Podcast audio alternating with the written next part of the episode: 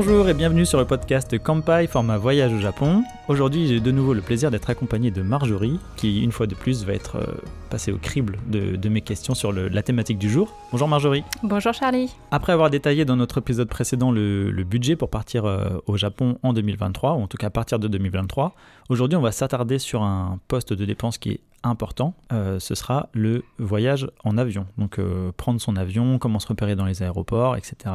Pensez peut-être pas avoir autant de choses à dire au début en préparant ce podcast. Et euh, je crois que tu as été surprise par le, sujet que tu connais déjà bien. Mais Oui, finalement l'avion ça regroupe pas mal de choses et donc on va avoir plusieurs choses à aborder, que ce soit dans l'avion, à l'aéroport et euh, des petites anecdotes de voyage. Exactement, puis le contexte aussi, par exemple. Euh, donc là, pour le point de vue géographique, le Japon va être distant de, un peu moins de 10 000 km par rapport à notre vieux continent. L'archipel, on le rejoint en une douzaine d'heures. Et en termes de contexte euh, politique, on va dire, et internationale. Depuis la guerre en Ukraine et la réouverture euh, de frontières en post-Covid euh, en 2022, eh bien, ça va être deux heures de plus en moyenne pour le trajet. Donc, euh, on va dire une, quinzaine d'heures. Oui, entre 13h30 et 15h de vol en moyenne maintenant. en fonction des vents et parce qu'on ne survole plus l'espace aérien russe entre l'Europe et l'Asie. Et donc ça prend plus de temps, mais ça prend également un peu plus de sous-sous dans le budget. Oui, ça va ensemble. et l'avion, par contre, ça reste évidemment le meilleur transport pour s'y rendre de manière rapide et pratique. Et on ne conseillera pas le bateau. le bateau, c'est plus long. Euh, non, on ne conseillera pas le bateau. L'avion, ça reste voilà, le moyen le plus euh, facile, euh, le plus pratique pour aller faire du tourisme au, Japon quand on voyage donc depuis l'Europe ou depuis les États-Unis ou le continent américain, enfin depuis l'Occident en général. Et il euh, faut compter, voilà, avant on comptait une douzaine d'heures de vol en vol direct depuis l'Europe et aujourd'hui il faut compter deux heures de plus. Euh, pour les raisons que tu viens de citer précédemment. Et euh, la majorité des voyageurs qui partent depuis l'Europe vont arriver par trois portes d'entrée possibles. Mhm. ce sera Narita et Haneda autour de Tokyo, voire même dans Tokyo. Donc Narita à l'est et Haneda au sud de, de, la capitale. Et on a également Kix, un aéroport très pratique au niveau du Kansai, donc c'est la porte d'entrée de, cette région et du sud également, on en reparlera, euh, qui se trouve à Osaka, sur l'île artificielle. C'est ça, dans la baie d'Osaka. Et on, ça, on en parlera euh, très peu, mais en fait, il euh, ne faut pas oublier également que depuis le Japon, en tout cas, on peut prendre les vols domestiques pour visiter des zones plus éloignées géographiquement, comme Hokkaido au nord. oui. Donc voilà, c'est des destinations, enfin des, des liaisons aériennes qui fonctionnent très bien, qui sont une bonne alternative au Shinkansen. Oui pour les abonnés euh, à la newsletter de Campai ou les lecteurs euh, assidus de Campai, eh bien, il y a déjà quelques articles qui sont sortis il y a quelques temps, dont un très récemment, dont on reparlera, est-ce que tu pourrais nous en dire plus euh, là-dessus, Marjorie? Oui, l'avion, c'est une thématique qu'on traite déjà depuis très longtemps sur Campai. Donc, on a une rubrique qui est dédiée à ça qui s'appelle Avions et aéroports au Japon. Et donc, à l'intérieur de cette rubrique, on a aussi bien euh, des fiches euh, de voyage relatifs à l'avion, donc ça sera majoritairement nos, fiches aéroports, et puis aussi beaucoup d'articles qui sont classés donc par, date de publication. Et donc, le plus récent qu'on a publié, c'est sur le prix délirant des vols au Japon post-Covid, qu'on va reprendre un peu dans notre podcast aujourd'hui parce qu'il est toujours d'actualité. Et ça, ça fait plaisir. Oui, ça dépend.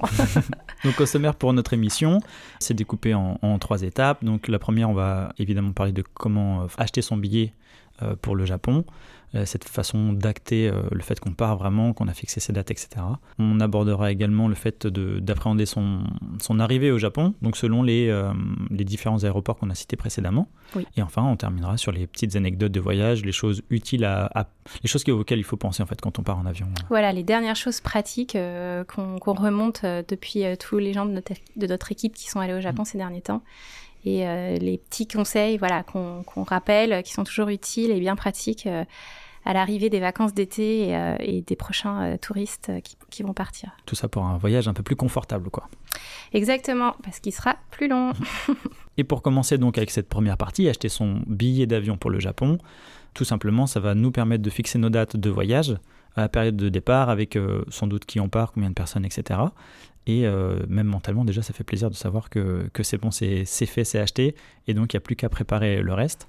Et pour petit rappel, dans notre émission sur le budget, on avait bien évoqué qu'il y avait 70% des dépenses qui se faisaient avant même d'avoir les pieds euh, sur le territoire euh, nippon. Et euh, dans ces 70%, en fait, l'avion, évidemment, va prendre une grande part, notamment post-Covid et selon les saisons, dont on avait déjà parlé d'ailleurs dans une autre émission. tout ça, c'est vraiment à prendre en compte pour, pour ces frais qui sont souvent, qui peuvent être importants, quoi. Oui, voilà, l'achat du billet d'avion, c'est donc le premier, euh, la première étape que l'on fait quand on part euh, pour un voyage euh, au Japon.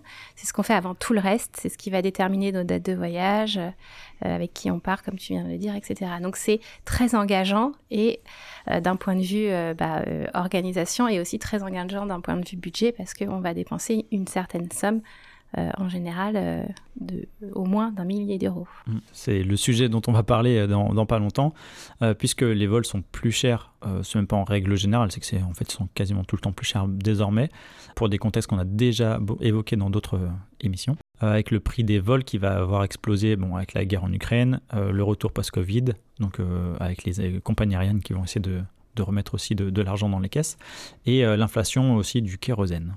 Oui, donc comme ce qu'on avait déjà dit euh, dans le podcast précédent sur le budget, en 2023, euh, il faut compter un peu plus de 1000 euros pour un, enfin au minimum plus de 1000 euros pour un vol aller-retour depuis l'Europe jusqu'au Japon.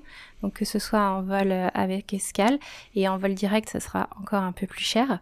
Euh, on compte 500 euros d'écart entre un vol direct et un vol avec escale. Et là, pour la prochaine très haute saison d'avril 2024, les prix à l'heure actuelle, donc au mois, euh, au, début du mois de juillet, sont déjà autour de 1500 euros. Donc pour avril 2024. Donc voilà, c'est un petit rappel des prix qu'on avait déjà donnés euh, la fois précédente. Ça reste voilà un budget assez conséquent qui ne va pas pour le moment baisser puisqu'il y a plus de demandes que d'offres.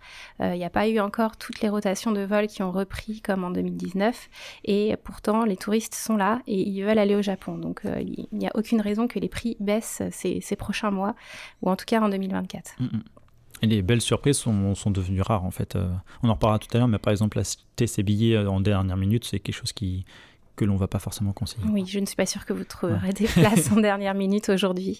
Pareil, euh, tout ce qui est phase de promotion auprès des compagnies mm-hmm. aériennes, pour le moment, c'est pas du tout quelque chose qui va être envisagé parce que les compagnies aériennes n'ont pas besoin de faire des, des campagnes de promotionnelles. Elles remplissent leurs avions très très bien à l'heure actuelle. Pour les longs courriers en vol commercial, on a généralement le, choix entre trois grandes catégories. Euh, est-ce que tu pourrais nous remettre un peu plus de définition sur ces termes? Comme ça, on va partir de, là déjà pour commencer. Oui, voilà. Donc là, c'était la première euh, approche sur l'enveloppe budgétaire. Donc à partir euh, de plus de 1000 euros le, vol aller-retour. Et ensuite, le prix va varier suivant la catégorie de siège qu'on va choisir à bord donc pour rappel, on a trois grands choix de sièges. Donc la classe économique que tout le monde connaît quand on a pris l'avion au moins une fois, c'est la plus abordable et celle que l'on que l'on prend en priorité. Donc c'est celle qui correspond à plus de 1000 euros pour un vol aller-retour entre l'Europe et le Japon. Ensuite, euh, on peut avoir la Premium Economy, donc c'est une classe intermédiaire euh, qui offre un siège qui est un peu plus large que celui de la classe Eco et avec des rangées sur le côté qui sont composées que de deux sièges uniquement quand dans la classe économique on en a trois. Donc là, pour vous donner un ordre d'idée, aujourd'hui, la Premium Economy, elle est autour du double de la classe Eco. Alors qu'avant euh, le Covid, c'était pas totalement le cas. On pouvait rajouter un supplément. On était à une fois et demie environ le prix de la classe économique mmh. et aujourd'hui, on est autour du double. Et la dernière classe qu'on va pouvoir euh, peut-être aborder, euh, si on a un budget assez conséquent, ça va être la business class, donc euh, qui est dotée elle de sièges individuels qui vont se transformer en lit. Donc on est vraiment sur un confort vraiment intéressant.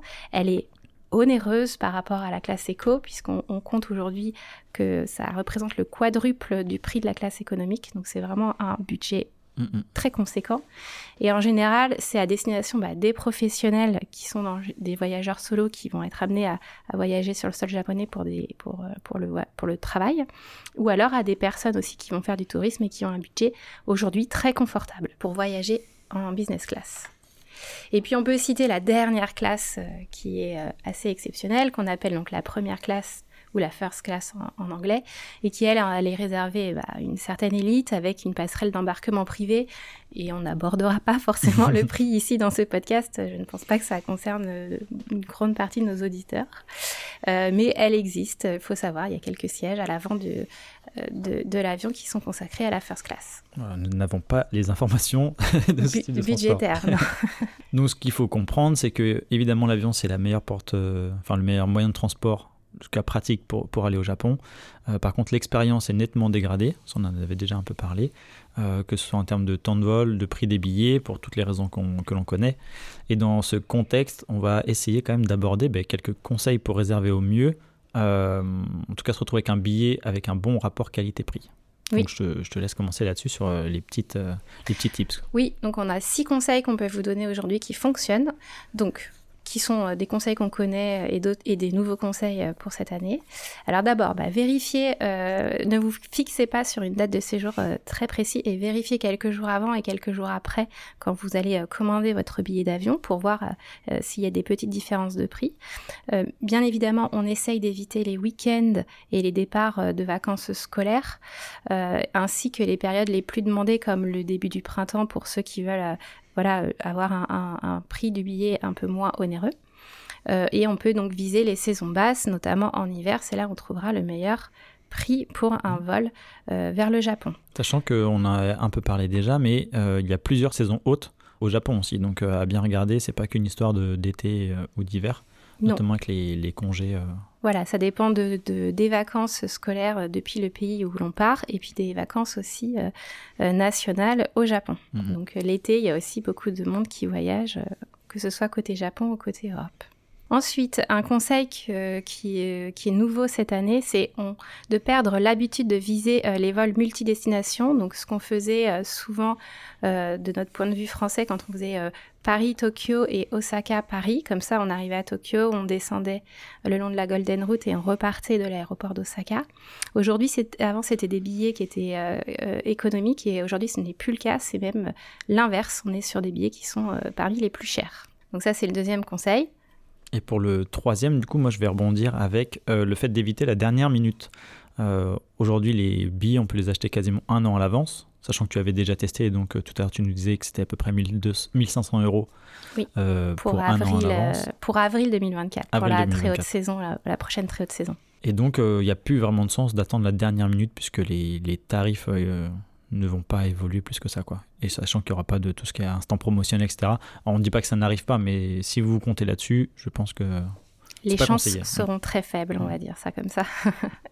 Ouais. Autre, autre conseil aussi, c'était euh, évidemment si vous voulez réduire le coût du billet, bah, plus vous aurez d'escales dans votre vol, plus euh, vous, vous, gagnerez euh, en termes de, de coût à la fin, mais vous allez rallonger votre temps de trajet. Donc mmh.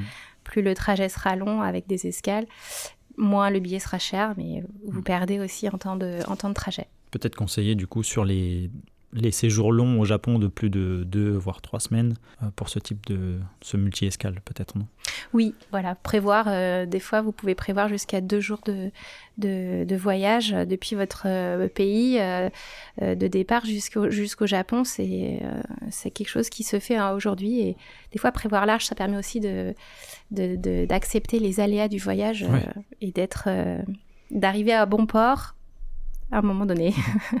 En cinquième euh, astuce, ou en tout cas conseil que l'on pourrait vous, donner pour acheter vos billets, c'est euh, de vérifier les options en amont, puisque les compagnies de long courrier commencent à faire de plus en plus comme les compagnies low cost euh, court courrier, c'est-à-dire ne pas proposer toutes les options de bagages que l'on avait l'habitude d'avoir pour faciliter le voyage, notamment le bagage en soute, il n'est pas forcément compris dans le prix d'appel. Donc à bien vérifier toutes les options à cocher décocher, etc. Euh, puisque ça a des options qui vont être souvent payantes et qui peuvent rajouter nettement au budget global de, votre euh, billet d'avion. Oui, euh, de même que la réservation de sièges dans l'appareil. avant, dans les vols long courriers, c'était compris dans le prix de base. Et aujourd'hui, ça peut être une option payante également. Donc, bien faire attention aux petites astérix et aux choses auxquelles vous avez droit avec le prix qui est affiché. Alors, dernier conseil pour acheter son billet euh, d'avion au meilleur prix, c'est tout ce qui concerne les métamoteurs et les comparateurs de vol de type Skyscanner. Euh, ces sites permettent d'avoir, quand on est en train de faire sa recherche, une vue globale sur les prix que proposent les différentes compagnies aériennes pour le trajet que, l'on souhaite faire. Euh, ensuite, au niveau de la, en ce qui concerne la réservation, on recommande maintenant de plutôt réserver sur le site de la compagnie aérienne que l'on a choisi directement sans passer donc par cet intermédiaire-là parce que s'il y a des changements de vol pour tout ce qui est euh, gestion euh, des options et euh, baisser au, niveau aussi au niveau des, des, montants des commissions, il sera, sera plus simple de passer par la compagnie directement. que de repasser par un comparateur de vol ou un autre métamoteur. Ça, c'est un conseil qui n'était pas forcément d'actualité il y a encore trois ans. Et maintenant, on va vous faire, euh, comme au collège, un petit exposé sur, euh, sur, les, euh, sur les différents aéroports, en tout cas les trois portes d'entrée dont on a parlé en introduction. donc, bah, aéroport par aéroport, avec un peu d'historique et aussi bah, vous expliquer un peu l'équipement que vous pourrez retrouver là-bas, puisque pour les trois, ils vont être assez différents. Et arriver à tel ou tel aéroport n'a pas le même sens lors de votre voyage. Et donc, petit A. on commence par l'aéroport de Narita. Donc on commence par l'aéroport de Narita qui est le plus grand aéroport du Japon. Il est situé donc à 65 km à l'est euh, de Tokyo dans la préfecture de Chiba. Il a été donc inauguré en mai 1978 pour répondre à l'époque à l'attractivité japonaise montante euh, et donc au développement euh, du tourisme sur le sol japonais. Il comprend aujourd'hui trois terminaux, dont le terminal 1 qui est réservé aux vols internationaux. Euh, au niveau euh, des euh, agrandissements, il y a une troisième piste qui est actuellement à l'étude pour une inauguration souhaitée en 2030. Mais pour l'instant, c'est pas encore fait. Donc la plupart des touristes étrangers qui arrivent au Japon ont au moins atterri une fois à Narita. C'est au moins l'aéroport qu'on a déjà fait. Comme c'est un très grand aéroport, il est très bien équipé sur tout ce qui est boutique euh, euh, duty free, donc les, boutiques hors taxes, euh, tout ce qui est restaurant et notamment de cuisine japonaise quand on arrive ou quand on repart. surtout et aussi les services pratiques liés au transport. Donc il y a des comptoirs pour activer son JR Pass, pour louer une voiture, pour retirer son pocket Wi-Fi pour avoir accès à Internet une fois sur place, et puis tout ce qui est consigne à bagages, échange de monnaie si on n'a pas eu le temps de le faire chez soi. Donc ça, ça fait aussi écho à ce que l'on disait sur la préparation en amont de son voyage, notamment du budget, où euh, on va devoir acheter ses JR Pass en avance dans des entreprises, sur des entreprises françaises, euh, également Pocket Wi-Fi, etc., des services qui en fait vont être accessibles dès l'entrée euh, sur le territoire nippon, eh bien on va pouvoir les activer ou les récupérer, par exemple le Pocket Wi-Fi récupéré dès l'entrée, comme ça vous pouvez avoir Internet dès la sortie de l'aéroport. Exactement. Euh, le point négatif de cet aéroport, c'est son éloignement géographique du centre-ville, puisque de Tokyo, il faut compter donc 65 km. Du coup, pour rallier en fait euh, euh, la, ligne circulaire Yamanote, donc qui fait le tour du centre de Tokyo, il faut compter une bonne heure en train ou en bus. Euh, les gares qui sont situées au nord-est de la ligne Yamanote sont les plus proches. Donc par exemple les gares comme Nippori et Ueno, et elles sont desservies par euh, le train qui s'appelle Keisei Skyliner, qui est le train en le plus rapide pour rejoindre l'aéroport de Narita depuis Tokyo. Ensuite, ceux qui sont détenteurs de JR Pass, euh, ils peuvent monter dans le train Narita Express donc qui s'appelle aussi le Nex, et qui lui en fait va arriver par l'est de, Tokyo et va ensuite continuer son trajet en passant par le sud, notamment la gare de Shinagawa, et puis remonter par l'ouest vers Shinjuku et Shibuya. Donc ce train il est rapide, enfin il est direct, il est rapide, mais il sera un peu plus long que euh, le Keisei Skyliner, parce qu'il va un peu plus loin. Toutes ces informations que je vous donne là, elles sont détaillées dans, un article que vous pouvez retrouver sur Kampai qui s'appelle Comment rallier les gares de Tokyo depuis l'aéroport de Narita.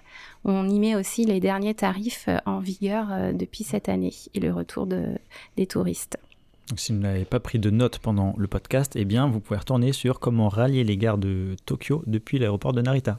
Oui, et globalement, on a euh, ce type d'article pour chaque aéroport qu'on va présenter ensuite après, donc Haneda et Kix.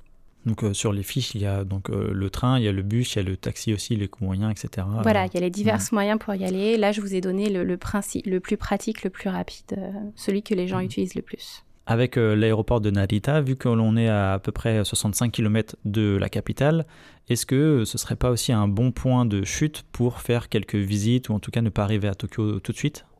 Oui, alors pour tous ceux qui euh, vont rester quelque temps à l'aéroport, soit ils sont en transit, soit ils ont euh, du temps à passer autour de l'aéroport, il y a des choses à faire euh, qui ne sont pas du tourisme à Tokyo, mais qui sont tout aussi intéressantes.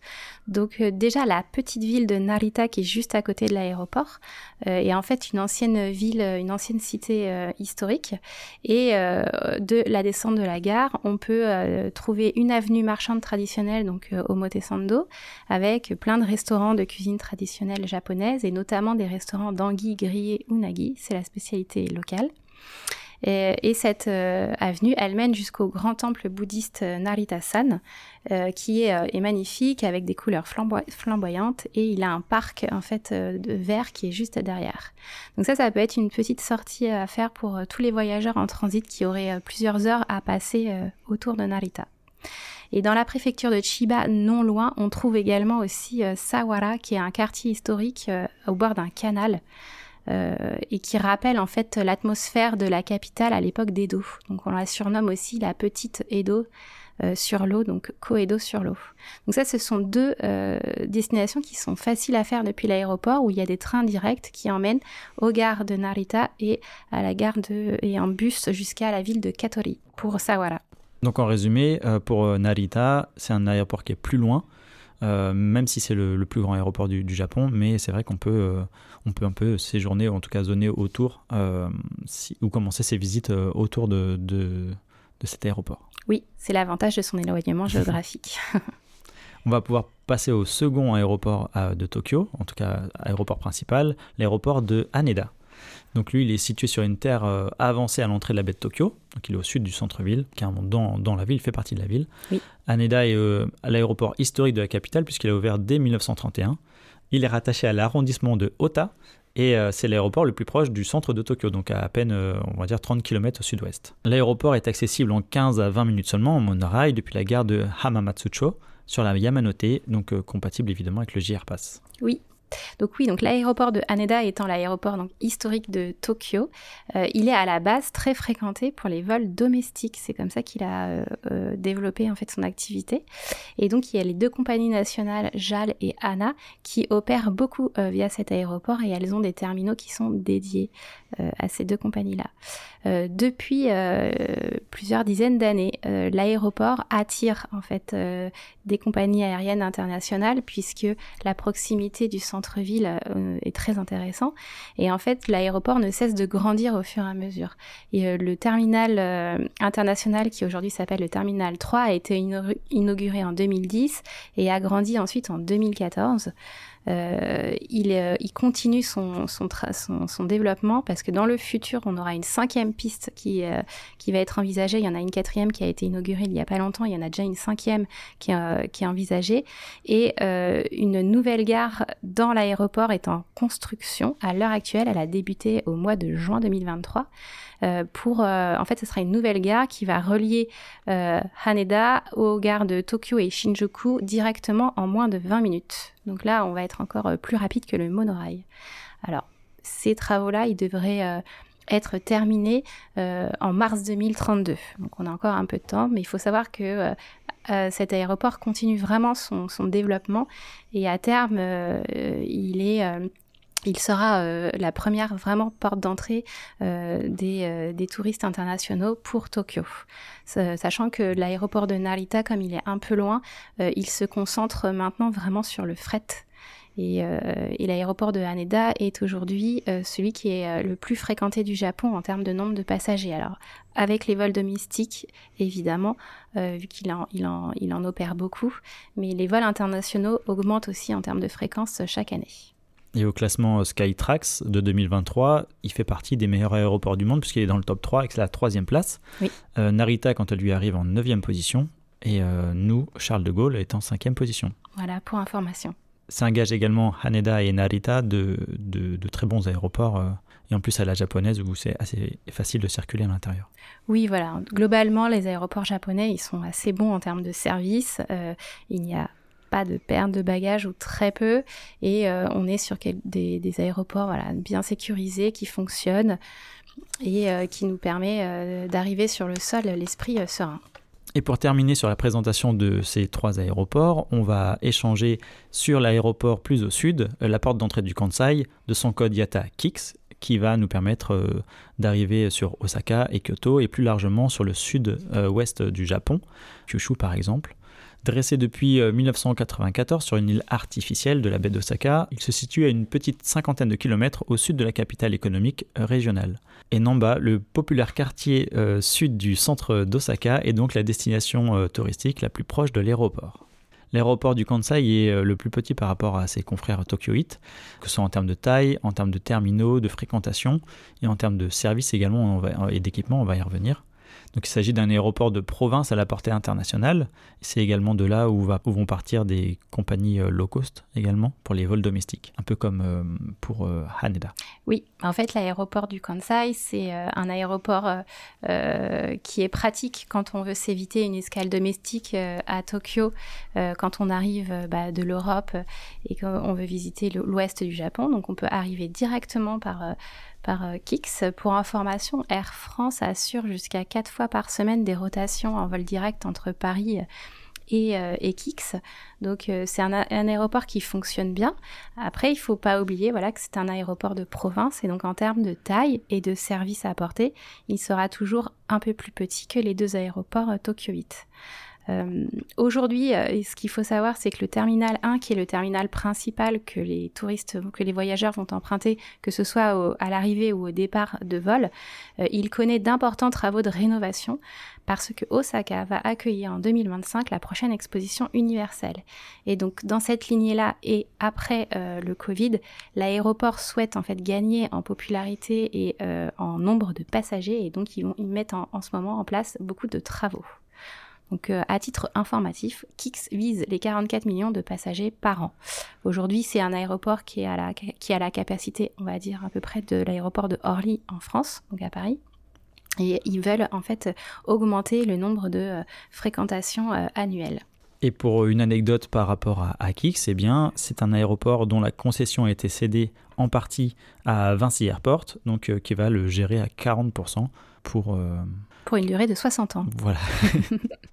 oui, depuis quelques années, en fait, l'aéroport euh, de Kix est euh, géré en partie donc par Vinci Airport. Donc c'est la filiale aéroportuaire de, Vinci, donc là, notre entreprise française. Et euh, elle le gère voilà, pour une concession de 60 ans et elle gère en même temps, il y a les deux autres aéroports qui sont dans la baie d'Osaka pour information, donc c'est les aéroports de Kobe et d'Itami qui est l'aéroport historique d'Osaka, juste au nord. Mais ces deux aéroports-là ne font que des vols domestiques et euh, n'opèrent pas de vols internationaux. Euh, pour revenir à l'aéroport de Kix, euh, quand on veut rallier donc Osaka ou Kyoto, en général, on va le faire par le train. Il y a deux trains qui permettent de bien desservir cet aéroport. Donc, le premier, c'est le train rapide de la compagnie Nankai, donc qui est une compagnie locale de la région du Kansai. Et euh, c'est un train euh, qui permet de rallier Osaka en 35 euh, minutes donc pour Namba. Et ensuite, après, avec la Loop Line, on peut rejoindre le, le nord d'Osaka à Umeda. Sinon, l'autre train que l'on peut utiliser pour rejoindre directement la gare de Kyoto, c'est le train de la compagnie JR, donc c'est le Haruka Express, qui rejoint en 1h15 la ville de Kyoto. Euh, et qui est compatible avec le JR Pass pour ceux euh, qui l'auront activé. De même que pour l'aéroport de Narita euh, précédemment, on a un article qui s'appelle Comment rejoindre Kyoto et Osaka depuis l'aéroport du Kansai, qui va détailler les principaux trajets possibles. Donc là, je vous ai donné par le train, mais on a aussi le bus, le taxi, si vous, voulez avoir un ordre de prix de ce que ça peut donner, etc. Donc je vous invite à rejoindre cet article-là pour tous ceux qui euh, vont euh, arriver ou repartir depuis l'aéroport du Kansai. Et donc euh, par rapport à Akix, on peut résumer la chose telle que suit avec le fait que c'est un aéroport qui est pratique, mais c'est un aéroport de province, notamment pour les personnes qui se destinent à faire plutôt des visites ou séjourner sur le Kansai ou le sud, sud-ouest du Japon. Voilà, si on ne veut pas passer par la, capitale Tokyo, c'est un très bon mhm. aéroport pour euh, terminer sur les aéroports japonais, euh, deux petites euh, dernières choses à savoir. Donc, on trouve en général dans les, dans les aéroports japonais des distributeurs gashapon, donc les fameuses machines pour jouer en capsule. qui sont en fait mis là pour que les voyageurs puissent utiliser leur monnaie restante avant de décoller. Donc pour tous ceux qui auront quelques yens en pièces à dépenser, ils pourront les, dépenser dans des gashapon avant de repartir chez eux. Et euh, tous les aéroports sont dotés aussi euh, d'hôtels sur place pour tous ceux qui euh, veulent passer une nuit de transit directement à l'aéroport. Donc on a des hôtels standards de type 3 ou 4 étoiles et on a aussi des hôtels de type capsule hôtel. Il y en a en, général au moins un dans chaque aéroport que, nous vous avons cité précédemment. Donc pour tous ceux qui veulent une petite expérience japonaise pour dormir dans une capsule, les aéroports sont de bonnes destinations. Oui, voilà, en plus, ils vont être un peu plus haut de gamme que ce que l'on peut trouver un peu euh, ailleurs, il me semble. Oui, ce sont des hôtels capsules adaptés aux voyageurs internationaux. Donc avec euh, de la place pour les valises, etc., même si on en reparlera des valises dans, peu de temps. Et euh, enfin, pour terminer sur ces aéroports, il ne faut pas oublier qu'on est en pleine reprise euh, post-Covid, c'est-à-dire que même si on a l'impression que le Covid est derrière nous, les conséquences Covid ne le sont pas, euh, notamment par exemple avec moins de boutiques ouvertes, euh, des enseignes qui ont pu fermer ou des horaires qui sont différentes, avec moins d'employés sur certains services, certains secteurs d'aéroport. donc tout ça, il va falloir en prendre compte aussi. Ne soyez pas surpris si vous voyez des choses qui ne sont pas accessibles alors qu'elles pourraient l'être en temps normal. Oui, voilà, les horaires en général ont été réduits. Donc en journée, vous allez trouver le, maximum de boutiques et de restaurants ouverts ou de corners euh, pour s'alimenter. Euh, ce ne sera pas forcément le cas pour les personnes qui vont atterrir euh, très tôt le matin ou alors tard le soir. Il se peut que vous trouviez parfois les allées un peu plus désertes. Ça, c'est quelque chose qui va être comblé au fur et à mesure du temps, au fur et à mesure que le personnel sera remis sur le terrain et que les rotations de vol auront retrouvé un niveau d'avant Covid. La dernière partie du podcast, elle, elle va concerner nos conseils euh, qui sont récents, donc les personnes de l'équipe qui sont parties euh, il n'y a pas longtemps au Japon, les petits conseils pour justement euh, avoir un trajet plus confort et d'actualité également. Oui, voilà, c'est tout un ensemble de petits conseils en vrac qu'on va vous donner, mais qui vont être bien utiles pour tous ceux qui partent très prochainement en voyage. Donc on peut commencer déjà sur les bagages. donc la répartition des bagages avec un vol en avion, euh, on la recommande euh, de façon habituelle, c'est-à-dire d'avoir une valise en soute. plutôt de moyenne taille parce que il faut savoir que dans les hébergements et ça on en reparlera au podcast prochain. Les hébergements, les tailles des chambres sont en général un peu plus petites que chez nous euh, en Europe. Et du coup, euh, si vous arrivez avec une trop grosse valise, vous risquez peut-être de ne pas pouvoir l'ouvrir. Et on sait que parmi vous, il y a des gens qui voyagent avec de très grandes valises. Voilà, donc plutôt que euh, choisir une moyenne valise en soute et bien évidemment ne pas la remplir à l'aller, parce qu'il y a garder de la place pour tout ce qui est souvenir le retour. Euh, d'avoir donc une valise cabine euh, que l'on prend avec soi. Euh, et dans la valise cabine, aujourd'hui, avec tous les aléas qu'on peut rencontrer dans un vol en avion, donc des retards, des pertes de bagages, des escales qui, prennent plus de temps que, que, prévu, on recommande vraiment de prévoir deux à trois jours de vêtements si jamais vous n'avez pas vos bagages en soute qui arrivent en même temps que vous à l'aéroport. Euh, de prévoir aussi quelques biscuits secs ou des barres de céréales, les choses qui passent au niveau euh, euh, des, douanes et de la quarantaine, pour avoir de quoi manger si effectivement vous arrivez dans un aéroport et que tout est fermé. Parce que ce qu'on vous a dit sur les aéroports japonais, ça vaut aussi pour les autres aéroports en Europe ou, ceux où vous ferez escale au cours de votre voyage. Tout n'est pas revenu à un niveau d'avant Covid. Donc dans sa valise cabine, on prévoit voilà euh, de quoi tenir 2-3 euh, jours euh, avec cette valise. De même, quand vous serez une fois sur place en voyage au Japon, si vous utilisez les services de transport de bagages, donc le fameux takyobin, et que votre bagage met 24 heures pour arriver, eh bien, votre valise cabine, vous la prenez avec vous dans le train et vous y mettez également 2-3 jours de vêtements pour faire le lien avec votre grosse valise.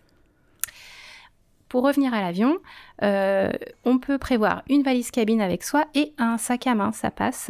Donc assez petit, mais qui permet de mettre ses papiers, ses passeports, son passeport, son, téléphone. Donc une, grande pochette ou un petit sac à main, en plus de la valise cabine, ça vous permet euh, d'avoir toutes vos affaires essentielles pour voyager.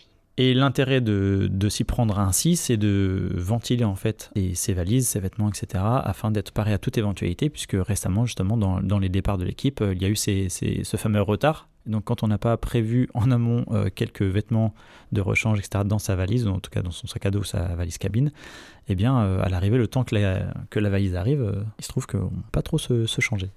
non, voilà, c'est des petites choses qui, voilà, aujourd'hui, il faut parer toute éventualité, comme tu viens de le dire, Charlie. Ensuite, ce qu'on peut dire dans la valise en soute, c'est que il ne faut pas prendre autant de vêtements que la durée totale de son séjour, bien évidemment. Il faut en prendre moins puisque sur place, on peut les laver.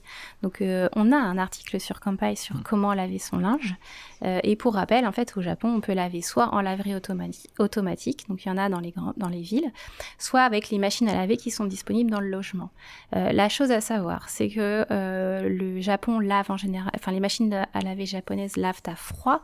Et donc, si vous n'êtes pas totalement sûr de l'efficacité de la lessive japonaise, japonaise, ce qui peut être le cas, elle n'est pas forcément efficace, vous pouvez emmener avec vous quelques dosettes de lessive que vous aurez choisies euh, et qui pourront être un peu plus efficaces ou que vous apprécierez plus euh, pour mettre dans la machine à laver au Japon. Sinon, vous pouvez laver à la main euh, dans les salles de bain japonaises puisque la climatisation qui est utilisée dans les logements, elle sert aussi de soufflerie dans les salles de bain et donc vous faites sécher votre linge pareil. Et ultime recours, si on ne peut pas laver à l'eau, on peut toujours utiliser les désodorisants textiles qui sont fournis dans les hôtels au Japon, donc de type euh, Febreze et autres marques euh, concurrentes, euh, qui permettent, on va dire, de parer au manque de bagages si retard il y a eu. Donc ne faites pas ça trop longtemps. voilà, quelques jours. Ensuite, pour alléger sa valise, euh, on rappelle que les produits de toilette en général, ils sont fournis dans les hébergements, donc que ce soit les hôtels ou les ryokan ou même les logements euh, entiers alloués comme les appartements ou les maisons. Donc pour tous ceux qui n'ont pas de problème de peau particulier, ils n'ont pas euh, nécessairement besoin d'emporter avec eux du shampoing, du gel douche. En général, c'est fourni sur place. concernant le papier toilette, donc c'est une question essentielle, il faut savoir qu'au Japon, il est d'assez mauvaise qualité, c'est-à-dire fin et un peu rêche, parce que les toilettes japonaises ou washlet de base, elles fonctionnent à l'eau, donc on se lave à l'eau et on s'essuie pas. Donc j'ai dit, les toilettes japonaises ont du papier toilette à disposition, mais il n'est pas de la même qualité euh, que ce qu'on peut trouver en Europe, c'est-à-dire euh, triple épaisseur, etc. Donc tous ceux qui sont sensibles à cette question et qui veulent retrouver un papier toilette qu'ils ont l'habitude d'avoir, ils peuvent en emporter dans leur valise un ou deux rouleaux qu'ils vont donc dépenser sur place. Donc euh, libérer de la place en enlevant les produits euh, gel douche, etc. pour pouvoir mettre vos deux rouleaux euh, pour votre voyage. de papier toilette, c'est ça. Et pour rappel aussi, on prévoit un adaptateur au minimum euh, que l'on peut coupler avec un transformateur pour avoir une charge rapide de ces appareils puisque le voltage est différent au Japon et il est euh, moins rapide. Euh, et dans les hôtels, on peut dire aussi qu'on trouve des prises USB directement pour tous ceux qui ont des appareils qui fonctionnent aussi en, en prise USB. Ça c'est également important de rappeler ce besoin de transfo qui peut être utile puisque vu que la charge va être moins rapide, il y a également les appareils qui vont fonctionner pas à leur maximum ou mm. pas au mieux, notamment pour les personnes qui veulent voyager avec leur sèche-cheveux. Si vous voulez pas vous retrouver avec un sèche-cheveux qui ne sèche pas, eh bien, euh, vous pouvez acheter justement ces, transformateurs-là. Oui. Ou alors en avoir un directement à l'hôtel. Mm. On vient de faire un rapide tour de euh, ce qu'on va mettre dans nos bagages et dans nos valises pour euh, un prochain voyage cette année au Japon. Euh, et maintenant, on va passer un petit peu sur la tenue et les équipements à avoir durant un vol en avion. Donc, on va se baser sur un vol en, classe économique, hein, les vols que l'on connaît facilement. déjà, on rappelle que pour voyager en avion, on s'habille avec des vêtements amples et doux. Donc, euh, euh, on évite la ceinture et euh, les bijoux parce qu'il faut les enlever au passage à la douane et que c'est moins confortable une fois qu'on est assis pendant plus de 10 heures de vol. Euh, pour tous ceux qui sont fragiles des jambes et de la circulation sanguine, on n'oublie pas de, prévoir des bas de contention parce qu'une fois en vol, euh, la pression n'est pas la même et ça peut vraiment euh, jouer après sur votre confort et, des questions aussi de santé. Donc vraiment les bas de contention pour les personnes sujettes sont indispensables. Et pour le reste, je laisse Charlie aussi nous donner quelques conseils. Oui, après ça va dépendre de de votre manière de voyager, mais c'est vrai que par exemple prévoir en amont un petit euh, coussin de cou euh, gonflable, ça peut être vite 3 à 4 euros qui vont être très bien investis pour la qualité de votre voyage, notamment si vous avez des sans escale ou en tout cas des, trajets très, très longs. Euh, donc ça peut être un coussin de cou, le masque pour les yeux également, les boules caisses, que ce soit rien que pour le bruit de, l'avion en lui-même, hein, plus que, les passagers à côté. Euh, un deuxième coussin pour euh, les fesses. Il y a des compagnies qui vont fournir des petits coussins pour, euh, pour les fesses, pour le dos. c'est peut-être pas suffisant, donc peut-être ramener le vôtre. également par rapport à la clim ou tout ce qui va être jet d'air au-dessus de nos têtes, prévoir un petit foulard ou un sweat pour, pour la nuit. Même si souvent il y a quand même des couvertures qui sont passées, on peut en réclamer également au personnel mais c'est bien d'avoir euh, son propre équipe. Oui. Euh, question également euh, de toilette, une fois à l'intérieur de l'avion, ne pas hésiter à prendre des petites lingettes nettoyantes pour bébé par exemple, puisqu'on va se salir, que ce soit les mains ou autre, ou passer 10 heures assis. ça fait toujours du bien de pouvoir se lever, gambader un peu dans l'avion et se refaire une petite toilette. notamment que dans les cabines, en fait, il y a il y a la place hein, pour faire ça, ou même sur place en fait pour, pour se laver le visage par exemple et on ne vous conseillera que trop euh, de euh, faire votre petite sélection de musique, de podcasts euh, par exemple, euh, ou de films même que vous pouvez enregistrer sur vos tablettes, puisque selon la compagnie que vous allez prendre, en fait, le, on va dire que le choix sur place par vos appareils, en plus les, je crois que les écouteurs sont pas tous compatibles sur les écrans, souvent c'est des fiches un peu particulières. Amenez vos, vos, sélections de musique, de films et également ben, un ou deux livres avec vous. Quoi. On a carrément le temps de, de faire tout ça pendant le vol. Oui, vous pouvez emmener euh, les guides pratiques de voyage comme paille, par exemple, si vous voulez potasser votre itinéraire, si vous ne l'avez pas encore fait euh, avant de partir, vous pouvez toujours le faire en vol. Et ce que l'on peut faire aussi pour perdre moins de temps et être plus confort euh, à l'arrivée, c'est de s'enregistrer chez soi 24 heures avant, par exemple, avec le Visit Japan Web. Est-ce que tu, ça, tu peux nous en parler, Marjorie?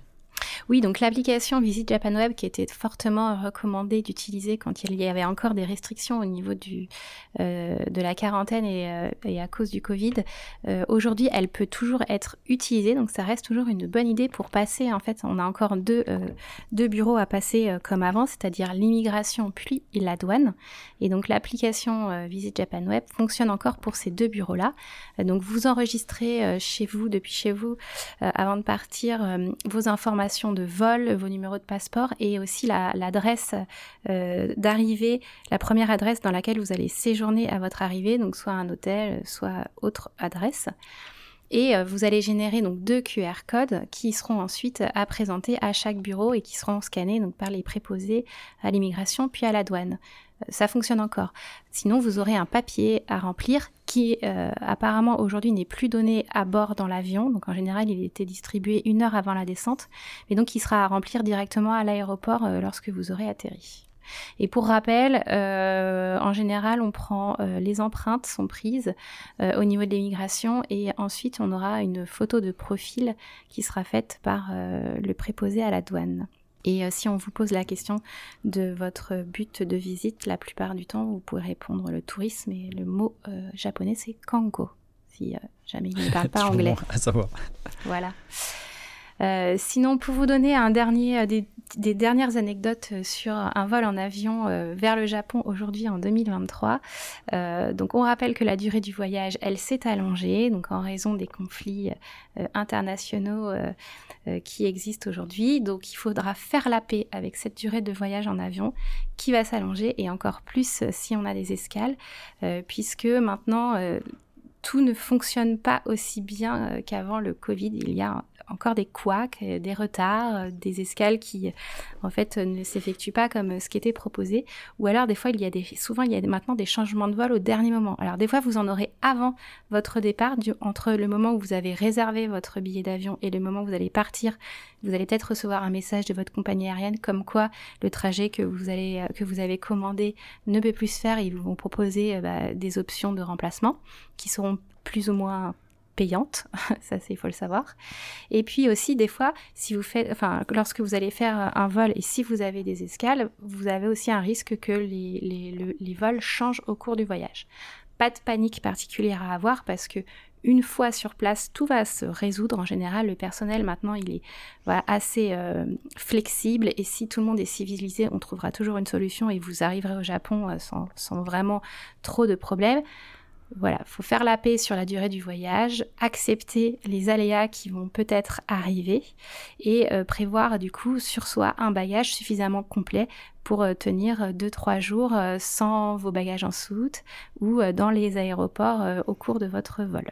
Et c'est aussi pour ça que tout à l'heure on conseillait de réserver directement sur la compagnie que vous allez prendre, puisque ça peut faciliter quand même la communication pour les remboursements, pour les appels téléphoniques, etc. Ça peut aller hein, quand même un peu plus vite que, par, que de passer par des intermédiaires. Exactement. On va essayer de diminuer le nombre d'intermédiaires parce que euh, les vols aujourd'hui sont, sont moins certain qu'avant. Donc voilà, en conclusion, votre voyage au Japon va commencer dès le moment où vous allez arriver à l'aéroport et que vous vous montrez dans l'avion. Exactement. Et donc Marjorie, on conclura là-dessus et je vais te, je te remercie euh, chaleureusement de, de ta présence encore aujourd'hui. La fois prochaine, on se retrouvera pour une thématique sur euh, l'hébergement pour notre podcast Voyage. Et en ce qui concerne euh, l'interview menée par Gaël, eh il va euh, échanger avec Sébastien, qui se situe à Osaka. Il est le gérant d'une agence de voyage réceptive au Japon, et donc il va pouvoir nous faire part de son regard personnel et professionnel sur cette destination, notamment puisqu'il y est guide privé en plus de ça. Et, lui, il a vu évoluer à la fois le Japon, la société japonaise depuis euh, quand même de nombreuses années et euh, les touristes également. Eh bien, on vous dit à la prochaine fois. Merci encore de, nous avoir écoutés. On vous remercie pour les commentaires que vous nous laissez. N'oubliez pas que vous pouvez euh, mettre des étoiles en notation sur les plateformes de, streaming et de, de, podcast. On vous dit donc à la prochaine fois pour une thématique sur l'hébergement. Au revoir. Au revoir Charlie, merci. Merci Marjorie.